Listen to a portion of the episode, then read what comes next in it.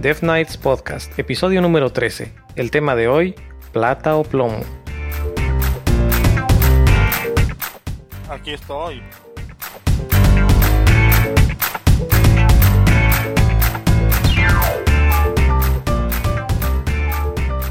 Hola a todos, yo soy Eric. Yo soy Mike. Y yo soy Jacro.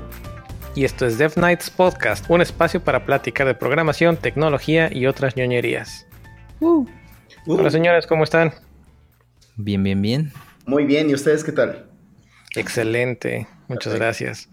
Pues les preguntaría cómo estuvo su semana, pero la verdad es que sería repetir lo que acabamos de grabar, porque sabrán que en esta ocasión estamos grabando por adelantado.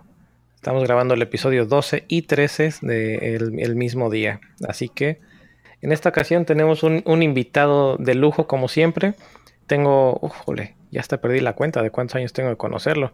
Nada más para que se den, se den una idea. Nos conocimos, si no me falla la memoria, en un foro. O sea, ya desde ahí estamos dándole contexto. en un foro acerca de teléfonos Sony Ericsson, cuando todavía no había smartphones. Damn. Nuestro estimado Luis Cerritos, también conocido como Cerros. Uh. Uh. Hola, ¿qué tal? ¿Cómo Hola Cerros, ¿cómo estás? Bien, gracias. ¿Sí me falló? ¿Sí me acordé bien o estoy mezclando ideas? No, es correcto. Nos conocimos en, en sonyericssonfans.com. Híjole, no, no. Para que se den una idea de lo, del tiempo que tenemos de conocernos. cuando lo, mejor que había.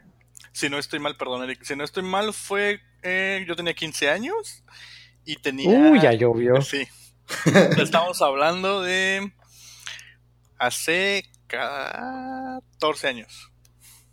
Ah, no te pases, ¿14 años? No, pues sí, ya llovió. Ya llovió, señoras y señores. Compartiendo primero gusto por los teléfonos Sony Ericsson cuando se podían mandar mensajes MMS gratis, no, mensajes de texto gratis utilizando ahí unas configuraciones de los de multimedia de Telcel. Ah. Luego las cámaras que se podían conectar al teléfono porque los teléfonos no traían cámara todavía.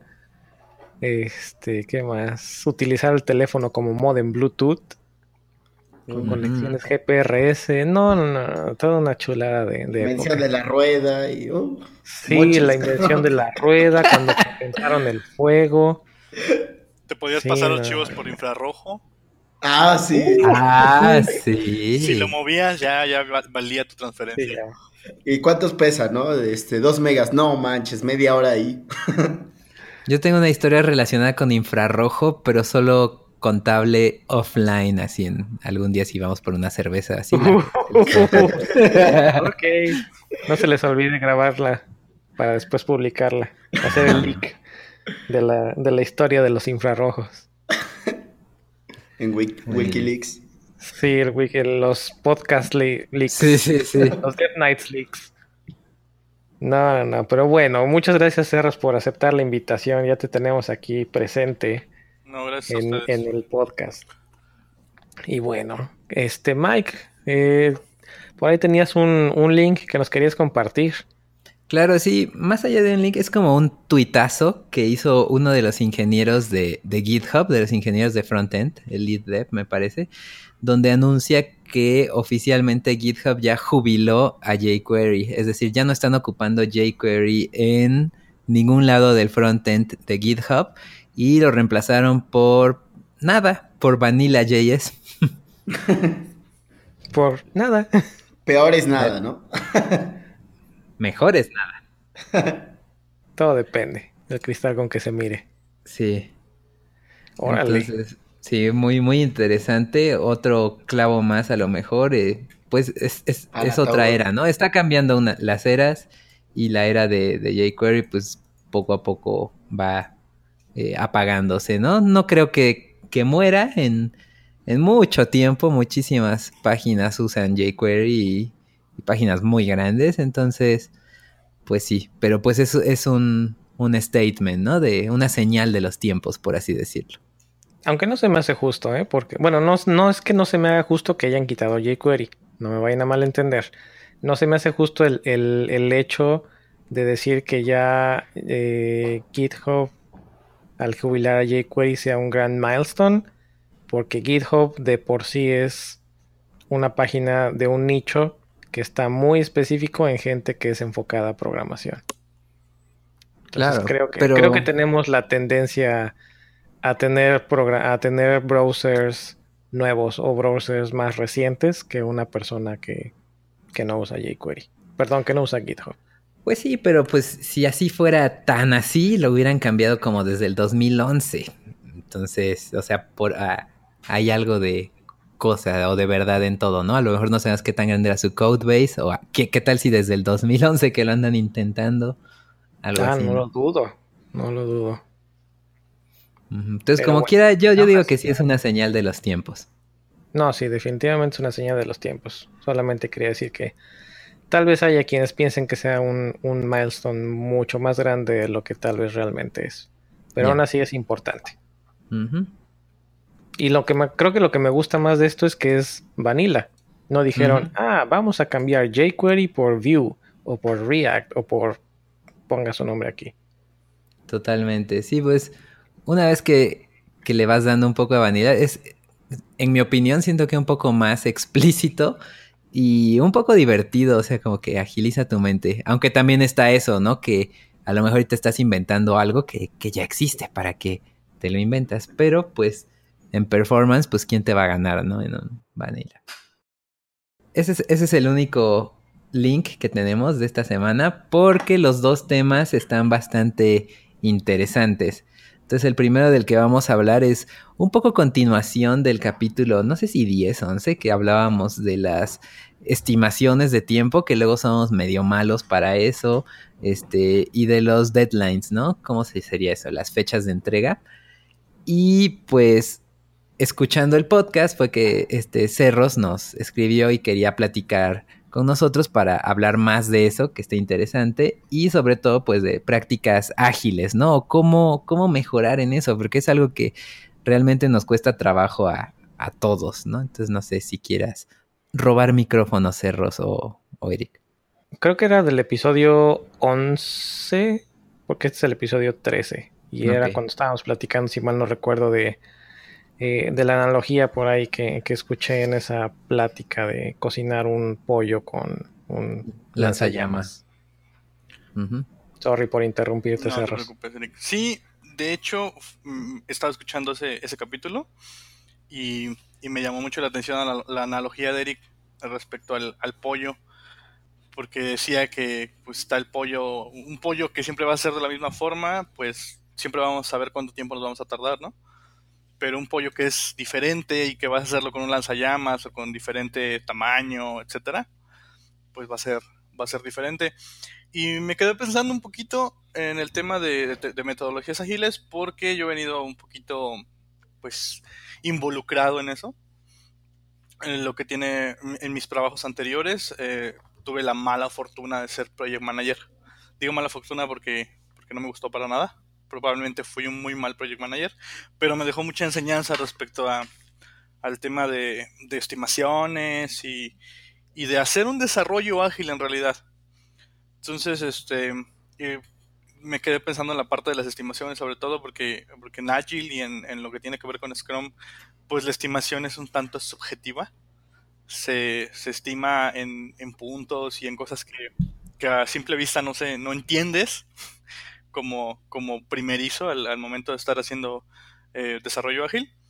Pero pues sí, esa es la idea del día de hoy, que platiquemos un poquito de eso, que les comparta un poco de lo que, pues de lo que he aprendido en mi mala experiencia como project manager y en mi buena experiencia como desarrollador en la empresa en la que estoy actualmente. Cool, pues sí está muy, muy valioso tu aporte, más que nada porque lo has vivido pues de los dos lados de la moneda, ¿no? Como desarrollador y como project manager. Igual, este, a mí me ha tocado un poco vivirla así de, de project manager y no, no, para nada me ha gustado. Sí, no, yo, creo que el project manager es para, pues para en realidad el que le gusta. Eh, si fuiste desarrollador, bueno, hay mucha gente, ¿no? Que, que es desarrollador y, termina siendo project manager y prefiere ser project manager, pero, pero bueno, en gusto se rompen géneros.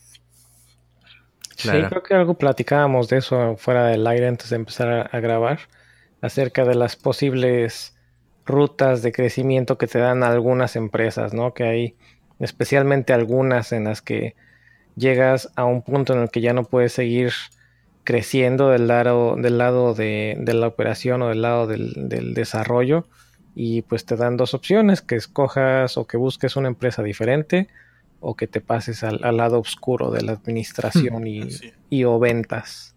Plata o plomo. Ándale. Exacto. Ya salió el, nombre del episodio, plata o plomo. Sí, así es. Entonces, eh, digo, eh, una de las cosas que, que, me llamó mucho la atención de esa parte fue eso, ¿no? Donde el desarrollador comúnmente cuando le dicen, oye, es que quiero este sistema, o quiero que me hagas esto y que lo haga de tal forma, ¿no? Y pues siempre nuestro problema va a ser estimar, siempre.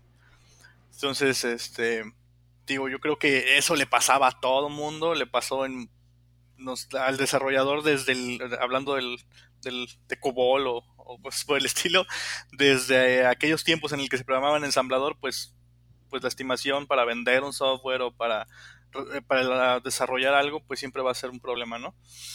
Entonces, pues surgieron estas metodologías que siguen siendo un problema el estimar, pero digamos que lo hicieron un poquito más, más fancy, voy a decirlo de esa forma.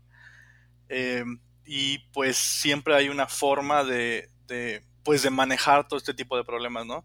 No llegar al, punto en donde te dice el donde te dice tu cliente, es que tú me dijiste que esto estaba en 10 días, ¿no? Y pues el desarrollador nada más corre en círculos y dice, pues sí, pero, pero no pude, ¿no? entonces, todo esto está... es una analogía que me encanta. Correr en círculos. Cuando, cuando entra uno en pánico empiezan a correr en círculos. Así es. ¿Es de los Simpson? Cuando Homero se pone a correr en círculos.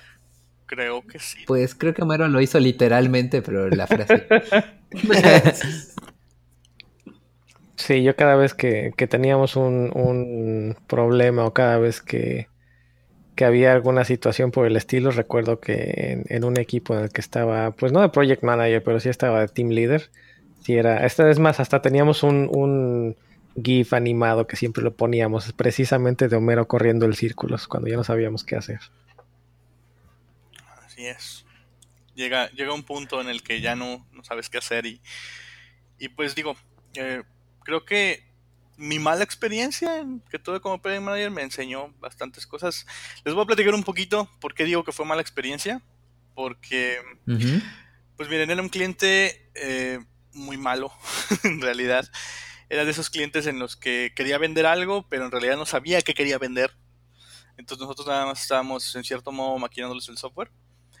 Y pues cada vez que veía a un cliente nuevo, a un cliente de mi cliente, o sea, a la persona que quería comprarle el software, pues se le ocurría algo nuevo, ¿no? Ah, pero es que tiene que hacer esto. O, no se le ocurría, sino que se lo pedían como un feature de la aplicación. Y entonces nos tenían, era así como que, ah, bueno, y ahora tienes que hacer esto. Entonces, te compro tu cliente de correo electrónico si le implementas que pueda grabar podcasts. Algo así. Y entonces es, ¿Qué tiene que ver una cosa con la otra? Es donde venían así como que los features, este, los features sorpresas. Y pues teníamos que hacerlo, ¿no? Y todo esto llegamos a un punto en el que pudimos, pues, meterlo dentro de la metodología cuando empezamos a hacer eh, metodologías ágiles. En este caso estábamos haciendo específicamente Scrum. Y pues hay todo un proceso ahí atrás de eso que tiene que ver con dividir las tareas, este, checar qué es más prioritario, etcétera, ¿no? Digo, un poquito más adelante podemos platicar de eso. Pero, este, pues en un principio sí fue un dolor de cabeza, porque era así como que, bueno, pero estamos haciendo esto, sí, pero es que si no lo voy a vender, si no tiene esto. Entonces era, era un problema muy, muy fuerte. Ya después cuando nos fuimos con Agil, siguió siendo un problema, pero estaba justificado el que dejáramos de hacer una cosa por hacer otra. Entonces, este...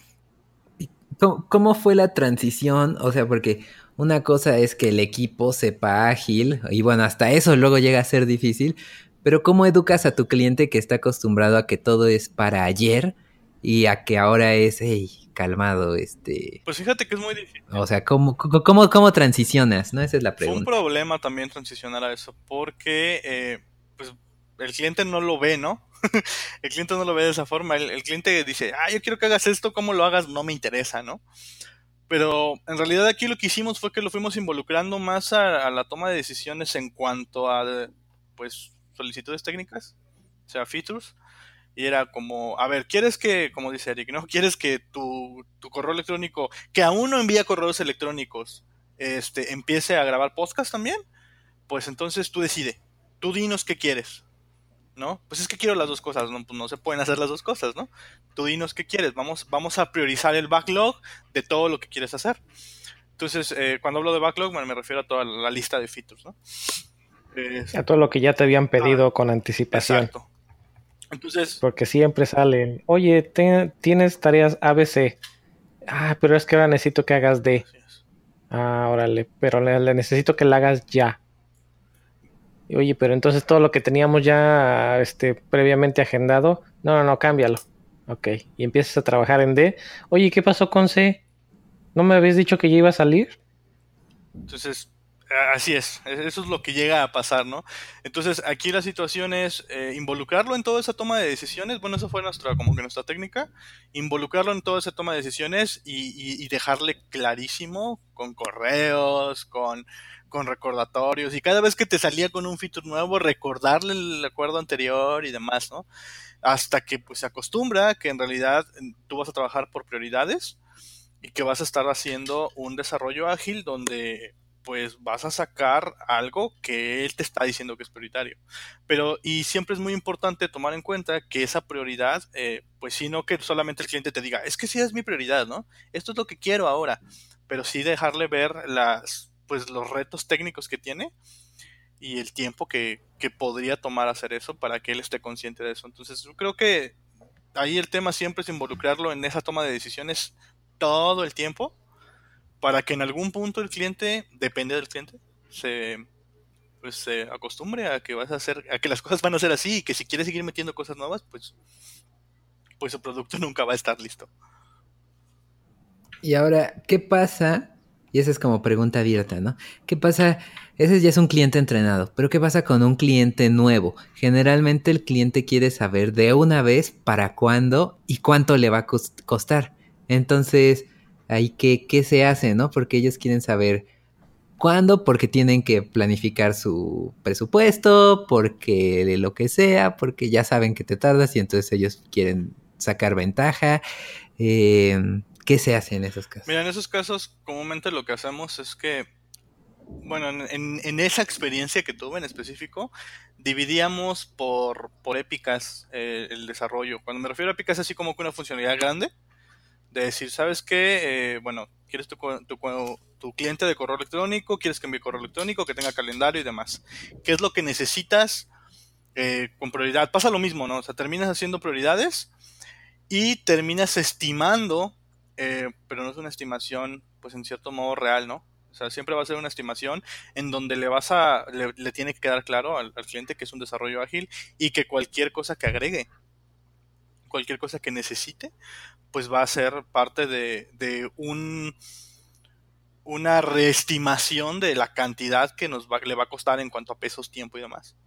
Entonces, pues sí, aquí, aquí la situación es un poquito complicada, siempre va a ser un poco complicada porque como lo dices, ¿no? O sea, el cliente ya quiere saber todo y quiere sacar ventaja y quiere que tú eh, le des un, un, número específico, pero una de las cosas de la metodología ágil es que te enseñan que eso pues no existe en realidad. Entonces, eh, tienes que, tienes que, pues, entrenarlo también en ese tema de decirle, ¿sabes qué? Esto que es estimable, que veo alcanzable, esto te va a costar ahorita esto. Pero más adelante te tiene que, pues, si, si quieres más cosas y si le vamos a agregar más cosas, pues te va a subir el precio. Entonces, creo que ese es uno de los problemas, yo lo veo de esa forma, el otro día lo estaba meditando. Es uno de los problemas por la que la gente que comúnmente hace freelance, no lo adopta. Porque pasa lo que, lo que dices, Mike, ¿no? Este, así como que... Sí, y bueno... No puedes dar un estimado abierto. No puedes decirle, pues te voy a cobrar X cantidad por semana y lo que tenemos planeado va a ser para tantas semanas aproximadamente. Y después de este tiempo, pues tenemos que seguir viendo si quieres que sigamos, si no quieres que sigamos, y cuánto te va a costar o cómo va a ser. Igualmente y, pues, ¿qué pasa? no, dime, dime.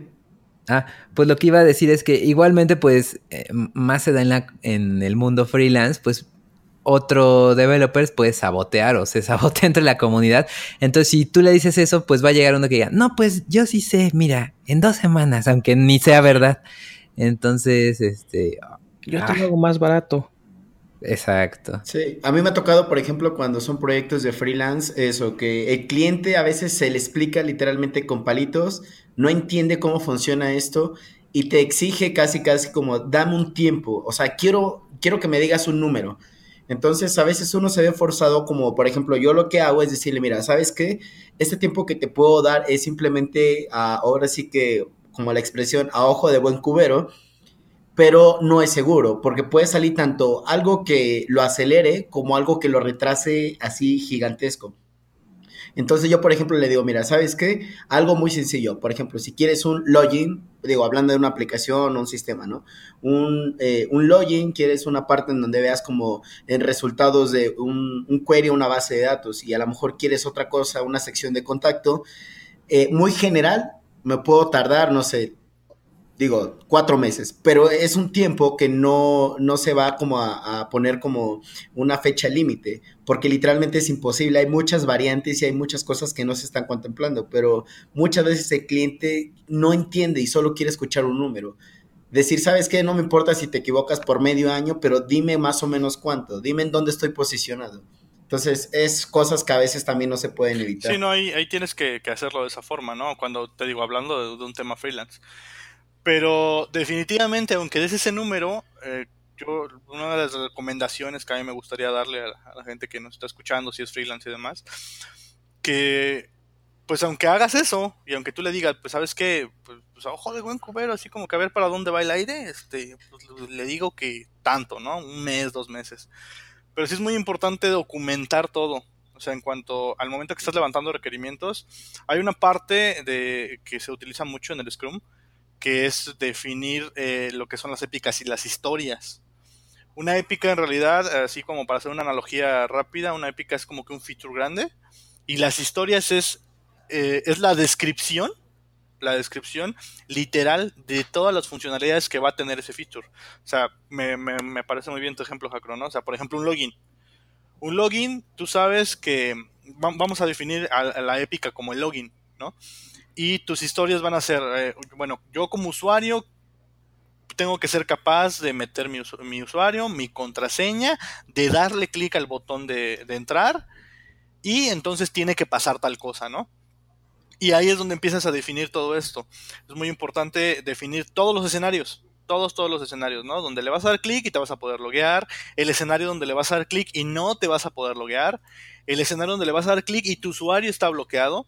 Entonces eso te va a ayudar como desarrollador. Digo, eso es, de las cosas que, he aprendido y que, me agradan de este, de este tema de manejar eh, pues metodologías ágiles.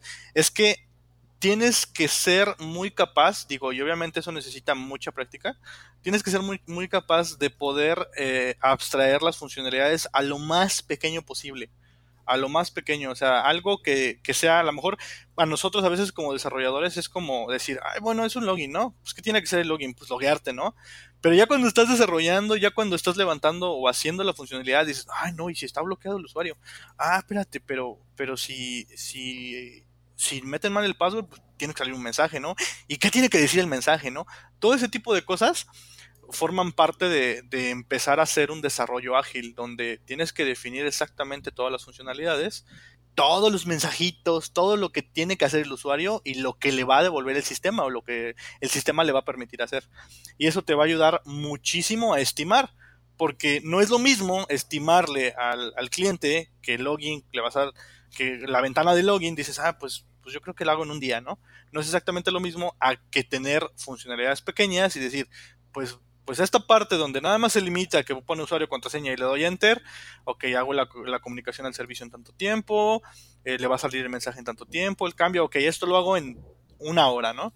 Entonces, una de las cosas, eh, o en realidad de los retos de, empezar a hacer desarrollo ágil es ese, poder definir historias, eh, o user stories, que, es el nombre correcto, historias de usuario, donde puedas definir y limitar perfectamente qué es la funcionalidad que vas a implementar, aunque sea lo más, a lo mejor para nosotros como desarrolladores, lo más tonta posible, pero eso te va a ayudar a sacar tiempos reales.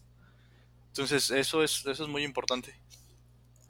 Creo que más que nada es como justificar cada uno de los tiempos y algo que, algo que por ejemplo creo que no comentaste, pero todos creo que lo sabemos implícitamente, también con esto nosotros podemos eh, justificar esos lapsos de tiempo muerto, por así decirlo, cuando dependemos de otro. Es decir, que por ejemplo decimos, ah, vamos a hacer un sitio web, un frontend o una aplicación, es decir, el cliente pero el backend se está construyendo al mismo tiempo. Entonces, cuando, llega un momento en el que a lo mejor tú puedes llegar a alcanzar al backend y literalmente quedarte como estático en esa sección y decir, ¿sabes qué? Eh, se llegó a tal punto, tal fecha y se retrasó una semana por el tema de backend ahí ya tienes lo que es una justificación y ya lo tienes justamente este, eh, colocado en, en, lo que son tus, tarjetas o como quieras verlo, ¿no? Pero es parte justamente de las ventajas. Es, exactamente, es parte de las ventajas. De hecho, bueno, ahorita estamos hablando nada más como que el tema de estimación, ¿no? Pero, pero hay más cosas ahí adelante que, que tienen que que se tienen que llevar a cabo para hacer un desarrollo de ese tipo. Eh, les llaman ceremonias, digo, un poquito más adelante hablo de eso. Pero eh, hay una definición o un modelo que le llaman a, este tipo como de estimación de generar tus historias, de generar tus épicas, es un modelo que le llaman Invest, que en realidad son las siglas de, de, que tienes que generar funcionalidades, o en este caso historias de usuario independientes, negociables, que aporten valor, que sean estimables, que sean pequeñas y que sean testeables. Si tú generas y tú empiezas a estimar, eh, pues, como que funciones de la aplicación, eh, con estas características tú vas a poder llegar a un punto y decir, sabes que esto te cuesta tanto, esto te va a llevar tanto tiempo y, vas a poderlo hacer. Digo, poniendo el ejemplo que también comentas ahí, David, de, la cuestión de que pues tienes dependencias, ¿no? Con otros sistemas o, o que pues tú estás haciendo el front-end y el del back-end pues todavía no termina el servicio, todo eso. A eso se refiere con, con el tema de independiente, ¿no? O sea, tu situación es, pues mira, yo ya tengo hecho la ventana, ya tengo el login hecho. Este, hay otra historia que tiene el otro desarrollador y pues hasta que no esté, pues obviamente la función no va a estar completa, ¿no? Pero, pero sí, digo, forma parte de eso. O sea, la, la, lo que quiero transmitirles con esto es que, pues sí es un poquito difícil. Yo creo que las personas que, que pues que han de haber dicho, sabes que en algún punto necesitamos hacer este, eh, pues arreglar este problema que tenemos los desarrolladores a la hora de estimar, pues la mejor forma es irnos a como a lo más pequeño, a lo más claro posible y con eso eh, empezar a hacer eh, pues mucha documentación y, dejárselo claro al cliente así decirle, ¿sabes qué? Mira, pues aquí está. Literal, el que tengas una ventanita donde te voy a hacer login me lleva una hora y te cobro esa hora, ¿no? Entonces, obviamente eso en un principio, pues es un poquito difícil y es un problema para, el cliente. Eh, más bien para el desarrollador que está intentando darle un, tiempo al, al, cliente, pero pues, pues creo que vale la pena si en realidad quieres tener, o no, no voy a decir que, en realidad quieres aportar y decir, sabes que este es mi, este es el tiempo exacto que me voy a tardar, ¿no? Porque eso nunca va a ser posible. Pero sí darle un estimado muy, muy claro o por lo menos muy, muy acercado a la realidad. Acercado a la realidad, ¿no? palabra. Oye, pues eh, me voy a meter aquí un poquito en el tema.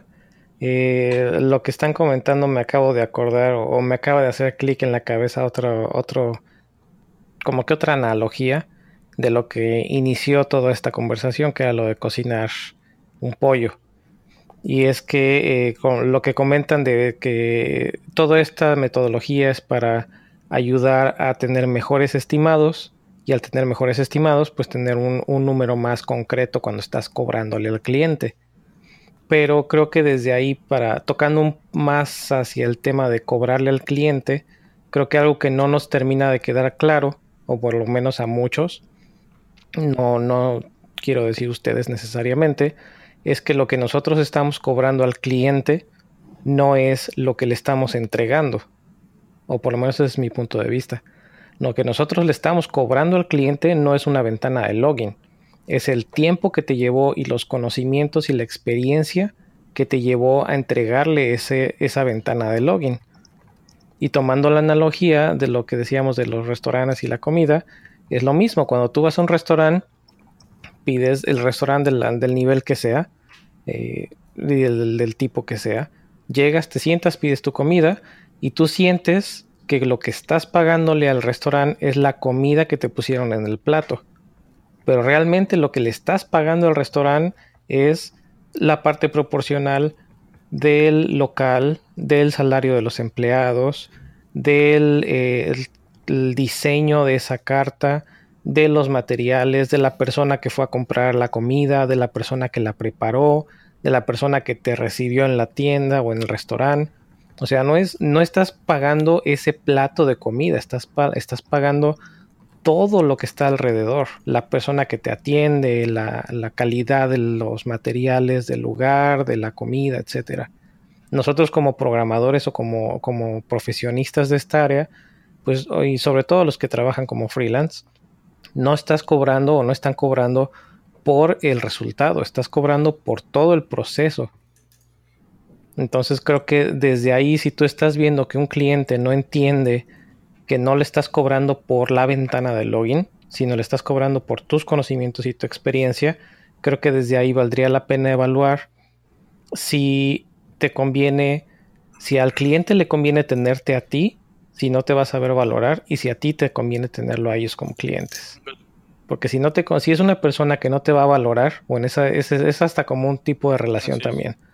Si no, si no es una persona, una amistad o un cliente, si no te van a valorar, pues no tiene caso ni que ellos pierdan el tiempo contigo, ni que tú pierdas el tiempo con ellos. Estoy completamente de acuerdo, con, e, con, ese, con esa situación.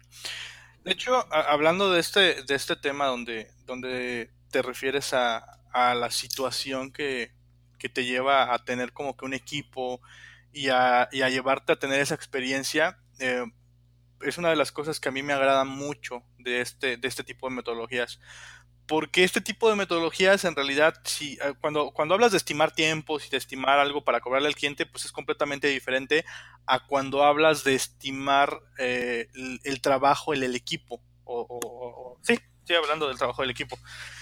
Me llamó mucho la atención cuando llegué a este punto de, hacer la estimación de los, del equipo, porque la primera vez que lo vi fue así como que no, no entiendo, ¿no? O sea, nos pedían, digo, les voy a contar la anécdota, fue como que nos dieron un pequeño entrenamiento y después nos decían, bueno, cuando, cuando estimamos las historias o las funcionalidades, les van a poner puntos a las funcionalidades y esas funcionalidades, ese punto va a depender de, de lo que, de que, ustedes creen que sea tan rápido o tan, tan tardado en hacer, ¿no? Entonces, este, era así, le llaman estimación de póker, que en realidad es ir poniendo así como que de 1, 3, 4, etcétera, ¿no? Entonces, Ah, exactamente, Fibonacci. Entonces era así como, en, un principio fue, fue así como que, bueno, y esto, chicos, no lo entiendo, ¿no? sigo, sin entender qué, cuánto tiempo, qué tiene que ver con, con, el tiempo que me voy a tardar, ¿no? Y todo esto está hecho. Tengo por ahí una anécdota también al respecto. Todo esto está hecho, digo, ya en, en algún punto lo entendí, está hecho para ir midiendo de, de una forma, pues en cierto modo abstracta, ir midiendo velocidades de desarrollo en los equipos. ¿Eso qué quiere decir? Que tú vas a ir estimando, o la experiencia te va a ir dando, la experiencia de ir utilizando metodologías ágiles, te va a ir dando esa, esa seguridad como equipo de tener en algún punto una, mm, mm, pues acercarte cada vez más a, a la realidad que te va a llevar a hacer ciertas funcionalidades porque tú vas a decir, bueno, pues sabes que este, en, este periodo de tiempo, en estas dos semanas, tres semanas, vamos a trabajar en esta funcionalidad y la vamos a estimar, eh, bueno, vamos a poner otra vez el ejemplo del login, ¿no? Vamos a decir que esos es tres puntos. Pero en realidad no fueron tres puntos, ¿no? Que tres puntos tú decías, hiciste tu tabla dijiste, bueno, tres puntos para mí son ocho horas pero en realidad fueron 15, ¿no? Entonces, así es como vas aprendiendo y vas diciendo, no, pues si en algún punto en el futuro te toca que tengas que hacer otra pantalla de login, pues ya no vas a decir tres puntos, vas a decir, no, pues esa vez me llevó 15, entonces ahora voy a decir que fueron 15. Entonces, esto hay, hay una, no, me, no las tengo a la mano, pero hay algunas reglas por ahí, de hecho hay hasta pues fórmulas para ir sacando la velocidad de los equipos, la velocidad del desarrollador y, y tú vayas aprendiendo de esos como que errores de estimación y donde tú digas, pues no, pues la vez que la regué, ahora la próxima vez ya voy a decir más puntos y voy a revisar que sí, ¿no? Entonces vas a llegar a un punto en que la experiencia te va, te va a llevar a decir, ah, pues esto ya sé que siempre van a ser cinco puntos y así va a ser, ¿no? Y entonces, pues eh, esa es como que una de las cosas muy importantes de, la metodología Agile y, por, y, el por qué muchas empresas lo han adoptado. Yo lo veo de esa forma y algún, en algún momento algún compañero de trabajo me lo dijo. Porque cuando ya tienes eh, equipos maduros de, que han trabajado con, con metodologías ágiles por años, uno, dos, tres años, digo, no tiene mucho que muchas empresas lo adoptaron, pues ya en realidad eh, se ha visto y hay estudios que han demostrado que, que esos equipos ya dan estimados más reales. Porque, este, digo, hay todo un proceso, ¿no? Les comentaba, cambiando un poquito así como que la situación. Hay, hay algunas ceremonias en donde pues tú dices todos los días, dices qué vas a hacer, eh, hay una de las ceremonias más importantes de, la metodología ágil es la de la retrospectiva, ¿no? Cada dos semanas o cada el tiempo que va a durar tu sprint, pues siempre vas a decir, no, pues, eh, ¿qué fue lo que hicimos bien? ¿Qué hicimos mal? ¿Qué tenemos que arreglar? Y entonces aquí es donde entra como que todo ese análisis del equipo, donde dice, pues no, yo la verdad lo que hice mal fue estimar, ¿no? ¿Qué voy a hacer? Pues voy a estimar mejor. ¿No? O, o, la verdad estimé de más y voy a hacer de todo este tipo de cosas. Es como que una especie como de, voy a decirlo de esta forma, una especie como de auto autoanálisis del equipo y donde pues los, los equipos se van como que volviendo más, más maduros para el desarrollo. Entonces, eh, es todo un tema este, hablar de esto, pero pues yo lo he visto y creo que funciona. desde mi punto de vista, parece ser que funciona, pero necesitas experiencia. Yo te puedo decir, eh, perdón, este, yo te puedo decir que eso es lo que yo actualmente hago, eh, colocar justamente como lo que es este valor de la serie de Fibonacci. Y claro, al principio pues la vas regando, pero es justamente eso, ¿no? De a prueba y error. Y llega un punto en el cual eh, exactamente eso, ¿no? Tú dices, ¿cuánto me voy a tardar en, consumir o crear este, lo que es esta, este módulo? Ah, pues ya hice uno similar, le había colocado justamente, no sé, un 8, pero realmente fue un, 14, digo, es un ejemplo, ¿no? Entonces eh, ya le pones lo que es ese valor y ciertamente sí te va acercando, pero primero pues tienes que regarla, tienes que o dar más eh, puntos de lo que debiste o dar mucho menos. Pero sí. Entonces eso es lo que, lo que te lleva. es interesante. Es interesante esto de los puntos y les decía yo que por ahí tengo una, una anécdota. Creo que la mayoría de nosotros, por lo que he escuchado, venimos de eh, una escuela en la que te enseñan a estimar con horas, en la que te enseñan, te, dicen, ¿cuánto tiempo te vas a tardar en hacer esto? ¿Cuánto tiempo te vas a tardar en hacer aquello? Entonces te enseñan a pensar en cuestión de, de tiempo, te enseñan a pensar en cuestión de horas. En el peor de los, peor y digo peor de los casos, en cuestión de medias horas o de cuartos de hora, porque seamos realistas, no te vas a tardar 15 minutos en hacer algo bien. Lo puedes hacer en 15 minutos o hasta en menos, pero en hacerlo bien, documentarlo con pruebas, etcétera, etcétera, no te vas a tardar 15 minutos, pero sin ni de chiste. Y a lo que voy con esto es que cuando te, eh, cuando te introducen en este mundo de, de ágil, de agile, es un shock porque lo primero, por lo menos a mí lo primero que me enseñaron, o lo, que, lo primero que me intentaron enseñar fue, estos puntos no son horas. Y no los veas como no los veas como horas y no los intentes estimar como horas porque no son horas. Y decía yo que tengo una, anécdota interesante porque uno, un ex compañero, pues nunca, por lo menos dentro de lo que estuvo trabajando en, en esta metodología con nosotros, nunca terminó de entender que un punto no equivale a X cantidad de horas. Siempre, siempre decía, no, no, no, es que eh, vamos a decir que dos horas, dos puntos equivalen a, una hora y cinco puntos equivalen a tanto y ocho puntos equivalen a una semana. Y nosotros insistíamos, no, no es en base a semanas porque los puntos o lo que vale un punto o dos puntos o lo que sea, varía dependiendo del equipo, varía dependiendo de la experiencia de las personas en el equipo y varía, varía de muchas cosas. Entonces es, un concepto que es difícil de entender al principio, pero lo que he visto es que estas ceremonias, como bien comentas, ayudan mucho porque cuando estás estimando una, tarea, no. la estimas tú solo, sino la estimas tú y la tienen que, tienen que estar de acuerdo el equipo completo. Entonces, si uno dice, ah, pues es que esa tarea va a ser de tres puntos, y alguien dice, no, esa tarea es de ocho puntos, entonces ahí empieza, eh, dentro de lo que le llaman a la ceremonia, empieza el, bueno, por, tú porque dices que son tres y tú porque dices que son ocho. Y ahí es el, tratar de discutir brevemente cuáles son los puntos que más se acercan a la realidad y tratar de encontrar un consenso entre, entre el equipo completo. Hace no mucho vi una gráfica en la cual ponían de forma sencilla eh, en el eje X, en el eje horizontal, ponían el conocimiento o experiencias previas. Y en el eje Y ponían eh, lo que son la incertidumbre o los posibles, los posibles cambios, los desconocidos. Entonces, utilizando estas dos, pues lo que haces es pues más o menos estimar o tratar de poner tu, tu post-it si es que lo estás poniendo en una pared o tu puntito si es que lo estás dibujando tratar de ponerlo en, donde se intersecte pues tu experiencia previa y tu conocimiento previo contra las incertidumbres y los desconocidos. Y esto lo que hace es irte alejando del centro o del origen y ahí ocupas precisamente tus puntos. Entonces, mientras más sale, podrás tener mucho conocimiento, o sea, estar muy, muy cerca del origen en cuanto a Y, pero si si perdón, tus, tus experiencias, pero si tienes muchos desconocidos, pues eso puede hacer de que te vayas de un 2 a un 8, a un 3 o mucho más alto.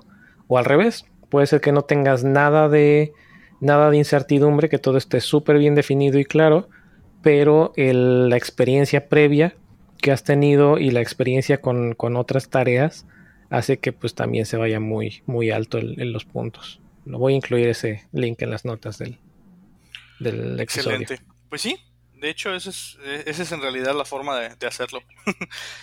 de, como que juntar toda la experiencia, lo que sabes, lo que no sabes, lo que crees que va a ser y, ponerle un número, en realidad. Entonces, no, como bien dices, no es tiempo. No es tiempo, no es, no es eso, no, no es, eh, es esfuerzo y es experiencia, ¿no?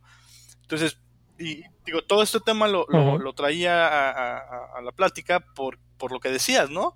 porque en realidad mientras más hagas bien las cosas, mientras más seas consciente de, que, bueno, en qué la estás regando y en qué cosas lo estás haciendo bien, pues te vas a volver un, equipo o un desarrollador que va a ser más consciente y va a aportarle al cliente eh, pues la realidad, ¿no? O sea, decirle, ¿sabes qué? Pues si me estás pidiendo eh, tal feature para tal aplicación, y lo sé hacer, pues te voy a dar algo bien real, ¿no? Y si no, pues te voy a dar algo que no es muy real, ¿no? Pero todo esto, pues lo vas a aprender con la experiencia y conseguir este tipo de metodologías. Digo, no siempre, ¿no? Pero, pero hoy en día es lo que se usa. Oye, que eh, esta pregunta es abierta para todos los que hayan, si es que ya tuvieran experiencias al respecto es difícil entrenar al cliente a que siga esta metodología o la metodología que ocupen en su equipo. Pero ¿qué tal les ha pasado cuando no solamente tienen que entrenar al cliente, sino que tienen que entrenar a su propio equipo? Uf, sí, yo, he estado en ambos casos. Eh, por ejemplo, con un cliente que nos tomó a casi año y medio que ya le agarrara más o menos la onda y aún a la fecha de repente es, no, es que necesitamos hacer esto ya, ya, ya, ya, ya, ¿no? Pero oye, ya está el, el sprint, ¿no? No, no mames. y, también del lado de, de, los developers, ¿no? Que no, por ejemplo, no se asignan tarjetas o, no se integran al, al stand-up o lo que sea, ¿no? Entonces, es difícil. Pero creo que en mi opinión, luego hay más resistencia del lado de los clientes que del lado de los devs. Y creo que ayuda pues nuestro entorno que de por sí siempre está cambiando pues las tecnologías, este, los métodos, chalala. Entonces, de alguna manera ya estamos medio acostumbrados al cambio como desarrolladores versus pues los clientes, ¿no? Que no sabes a lo mejor y, no, no están tan acostumbrados al cambio y, creen que su manera es la, la única o, la mejor. a mí lo que me ha pasado mucho es en cuanto a, las ceremonias. La verdad, acostumbrar a hacer la ceremonia como en realidad tiene que ser. O sea, hablando, hablando del stand-up, ¿no? El stand-up, eh, creo que en los dos, pues, digo, en los dos equipos en los que he trabajado de manera ágil, solamente, no sé, un 10% de las veces la hicimos, lo hicimos correctamente, ¿no? Digo, por ejemplo, el stand-up en realidad lo que tiene que ser es así como que hoy voy a trabajar en tal cosa, ayer hice tal cosa, tengo este avance y tengo este problema o no tengo ningún problema, ¿no? Y pues se supone que debería ser así súper rápido, en decirlo en menos de un minuto, ¿no? Entonces, este, ese es como que el principal problema, porque en realidad eh, lo que sucede ahí en ese tipo de ceremonias es que comúnmente te quieres echar así como que el chorote. Digo, yo lo hice en algún momento. Este, te quieres echar super el choro y casi explicar cómo hiciste el código y demás. Y pues al final una ceremonia o una reunión que debería de ser de 15 minutos a lo mucho, se convierte en reuniones de una hora. Y, hacer eso, este, pues obviamente te quita tiempo al desarrollo, ¿no? Si es que se supone que estás haciendo desarrollo ágil. Entonces esa es como que la experiencia en la que más, pues creo que lo que eh, se ve, que, o, en mi experiencia, lo que he notado que es más difícil en realidad hacer como debería hacerse.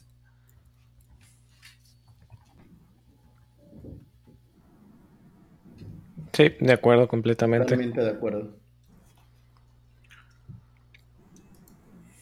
Bien, pues bastante completa la, charla hasta ahora. Eh, no sé si, si, queda algo más que decir o, quieren pasar al siguiente, a la siguiente parte de, al otro tema. A mí nada más me gustaría preguntarle algo a, Cerros. Ok. Te escuchas muy versado en el tema, Cerros. Así que lo que yo recomiendo, lo que yo te quiero preguntar es, tú que ya has tenido experiencias en este tipo de equipos, para alguien que ya sea que trabaje en un, equipo, en una empresa donde no sigan estas metodologías o en una empresa donde quieran seguir estas metodologías, ¿qué les recomendarías tú? Que dediquen a alguien a que se, se a que entre en estos temas, a que estudie estos temas para que después lo pueda ayudar a implementar en su empresa o que contraten a una persona, a un especialista. Pues mira, en realidad lo que nosotros nos ha funcionado comúnmente es este, hay una entidad por ahí que, hablando de Scrum que le llaman el Scrum Master. Y se supone que es la persona que sabe cómo se deben hacer las cosas. Entonces, mi recomendación así súper, si es que se quieren meter al tema de Scrum, digo porque hay muchas metodologías ágiles, pero la más común es Scrum, es que entrenen a alguien como, como Scrum Master y ese Scrum Master vaya metiendo al equipo poquito a poco a este a esta nueva forma de hacer desarrollo hasta que cuando no se den cuenta ya todo el equipo esté dentro, ¿no? Entonces, este, eso es lo que nos ha funcionado. Bueno, la verdad en el primer, en, la primera empresa cuando empezamos no teníamos Scrum Master, entonces ahí fue como que todo el equipo, nos echamos todos, pero no nos funcionó muy bien, ¿no? Entonces, y en la empresa en la que estoy actualmente, eh, definitivamente yo vi que esa fue la, la, manera más, más sencilla, porque el Scrum Master sabe qué es lo que está haciendo, sabe cómo se tienen que hacer las cosas y de hecho tiene, se supone que tienen certificaciones de, de, alguna entidad, no sé cuál sea la entidad, la verdad. Y él es el que te va llevando poquito a poco. Es más, creo que si no estoy mal, hasta los entrenan en realidad o los certifican para, para convertir equipos que no hacían metodologías ágiles a metodologías ágiles. En este caso en Scrum, obviamente. Sí, Ahí, ahí va mi pregunta, porque en, los dos casos tiene que, se tiene que comprometer la, no solamente el equipo, sino la empresa. Si vas a entrenar a alguien, pues, o si vas a hacer que alguien se entrene como, como un Scrum Master específicamente, pues necesitas que se entrene literalmente, necesitas que dedique tiempo, que, que aprenda, que muy probablemente tome cursos, capacitaciones. Entonces, pues ahí estás capacitando y estás invirtiendo dinero en esta persona.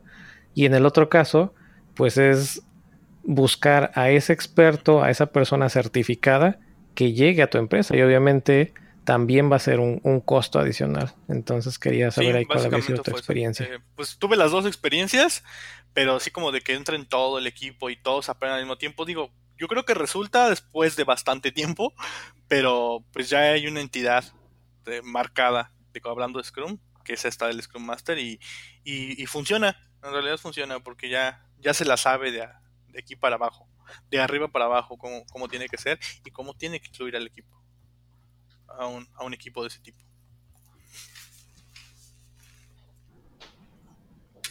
Excelente. ¿Algo más que quieran agregar, señores? Mm. Al respecto. No, yo creo. Sus experiencias. Pues yo les había comentado que estoy trabajando con eso y realmente es muy cierto. Eh, todos los que están escuchando este podcast y que no han tenido, por ejemplo, experiencia más en el tema de freelance, eh, sobre todo porque ahí es donde pesa más, eh, escuchen como la recomendación de, de Cerritos porque realmente es oro, no lo tienes que aprender a la mala como muchos que la regamos, bueno, dimos un tiempo que no era correcto, dimos un precio que no era correcto y bueno, un desastre, ¿no? A veces se aprende de mala manera pero escuchen lo que es el, consejo, realmente, literalmente es oro porque te va a evitar justamente que la riegues como mucho lo, hicimos, ¿no? En un principio. Así es, y, creo, creo que a, lo mejor que muchos desarrolladores freelance ya hacen Agile y no se han dado cuenta.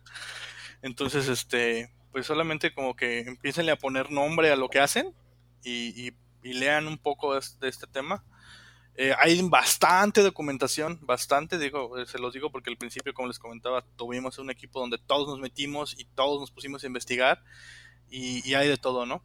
Entonces, este, pues ahí está Don Google y, hay bastante, bastante documentación respecto a, desarrollo ágil.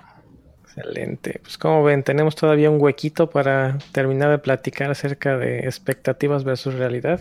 Eh, pues sí, yo creo que es un tema más como para los momazos, pero a ver Para relajar un poquito el, el agile y, entrar un poquito más en informal. Sí, a ver que nos platique un poco Jacro de esto. Bien, pues este tema está, como lo dices, ¿no? Para muchos momos y está bastante interesante esto, pero quisiera como que habláramos justamente de lo que los clientes y también nosotros mismos en un pasado, cuando empezábamos la carrera, pensábamos que era el desarrollar. Pensábamos el que era dedicarse justamente al tema de desarrollo. Y me gustaría comenzar con a todas esas personas que, que, en general que no conocen el área y que piensan que nosotros somos de estos hackers, que de hecho está mal, mal dicho, ¿no? Serían como crackers que están ahí escribiendo mil líneas por, por segundo y así como lo ves a veces en, en algunos videos, pues la realidad es que no, la realidad es que eh, a un desarrollador muchas veces, si ustedes digan menciono, muchas veces lo vas a ver viendo el monitor y aparentemente no está haciendo nada pero realmente sí estamos haciendo algo, que es pensar en lo que vamos a escribir, ¿no?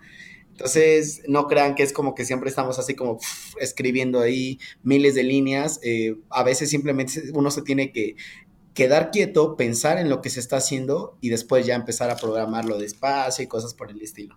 Pero quisiera abrir con eso.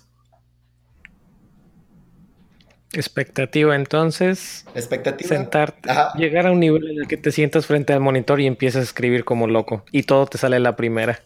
sí. La realidad. Te quedas sentado viendo el monitor por horas y escribes tres líneas de código al día. Y no compila. y no compila. o el clásico, ¿no? De, de recurrir a Stack Overflow o a GitHub. Por ahí andaba un, un, de eso, eh, no sé si lo llegaron a ah. ver, donde estaba un, chico que está así súper desesperado de, ah, no puedo con, este desarrollo. Y el otro, ¿cuál es tu problema? Ve el mensaje de error, se va, se mete a otro cuartito y, va a Stack Overflow. Así de, ah. Regresa y le dice, ah, mira, te falta esto aquí. Y el otro, eres un genio, ¿no? Y el otro así de tu cara de, ah, claro, soy un genio. no lo he visto, pero está muy bueno había otro que, que está un, un güey como, un venadito, pero con sombrero de graduado, comiendo así de la mano de un güey que su cabeza es Stack Overflow. Y dice, eh, ahora estás seguro, mi hijo. y, el, y el venadito dice, te debo mi vida. Eh, otra expectativa realidad, las herramientas de trabajo. Siempre te ponen a los, a los programadores acá con herramientas visuales, con gráficos en 3D, arrastrando ventanas de un lado para otro. En la realidad, tienes tu editor de texto y tu terminal. Y eso es todo. nada más la terminal, nada más la terminal. No, la, otra también, ¿sabes cuál? Es que a veces tú sí estás muy metido, ¿no? Y literalmente sí estás escribiendo porque ya pensaste todo. Y la expectativa es que tú puedes llegar a verte, ¿no? Así como de estas series de, de CSI escribiendo y todo bien aquí, pero la realidad es que estás todo torcido, todo doblado sobre el escritorio. sí. Y de lo que menos te ves es como cool. O sea, es todo lo contrario. Con el dolor en la asiática y, con, todo, ¿no? Ah. no mames. Con el dolor en túnel, la muñeca y con el túnel carpiano. Ah, ahorita que decías eso de la terminal y así, igual este afecta mucho eso, ¿no? Como la tele, todo lo que muestra. Y nos estabas platicando antes de estar al aire, Eric, pues de qué, qué programas sí más o menos reflejan la, realidad, ¿no? Ah, cierto, estábamos platicando, pero creo que el, no me puedo colgar ahí el, honor de eso. Sí, la medalla. Que era el quien empezaba, o creo que eras tú de, ciertos programas de televisión como CSI y NCIS. Pero hay unos mejores, ¿saben cuáles son? No, no sé si han visto luego en algunos noticieros, este, en donde aparece supuestamente lo que es una pantalla, una pantalleta gigantesca con una terminal abierta.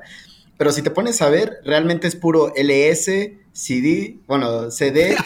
ese es el típico, ¿no? O sea, cuando, cuando se trata de, de que muestran la terminal, comúnmente sí es un Linux, es un Linux o alguna terminal o algún Unix y como dice Jacro, ¿no? están haciendo un RM y ya con eso hackearon así como que, que la NASA, ¿no? De, hecho, cuando empezó a hablar Jacro de, este tema, yo me empecé a acordar de eso. Yo tengo un serio problema con... Me gusta la película, pero cuando son temas así de, de hacking así, con Duro de Matar 4.0, no sé si la vieron. Mm, me suena, creo que sí la tiempo. no me acuerdo. Ah, ¿Es cuando sale con el hijo? Creo que es como. Ajá. Ah, no, duro de matar. No, la estoy confundiendo con. ¿Cómo se llama esta otra película? Bueno, nevermind. Es que no, estoy confundiendo desde un tráiler este, hacen un ataque global, algo así. El chiste es que ya nada servía, no había luz en todos Estados Unidos, ya habían hackeado todos los semáforos de todo el mundo, hacen que todo el mundo choque. o sea, ya, ya Estados Unidos había colapsado y todos estaban hackeando en terminales en un tráiler. Entonces era así como, ok. Ok.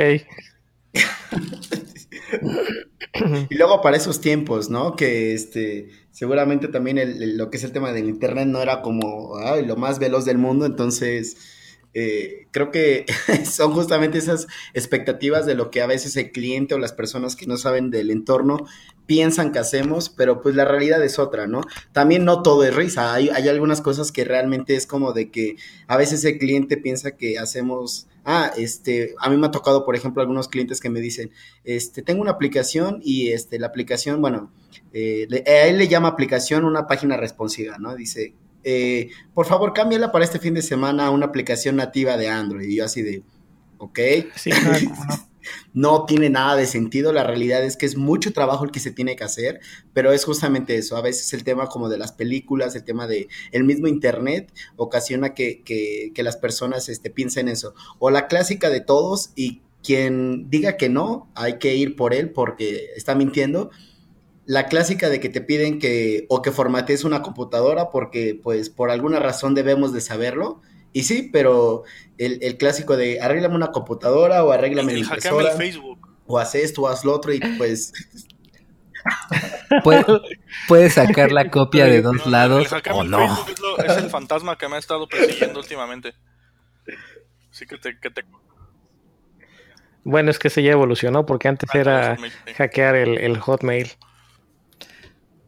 O el, el, clásico también de, este, hazme uno, una aplicación que es como Uber, pero mejor.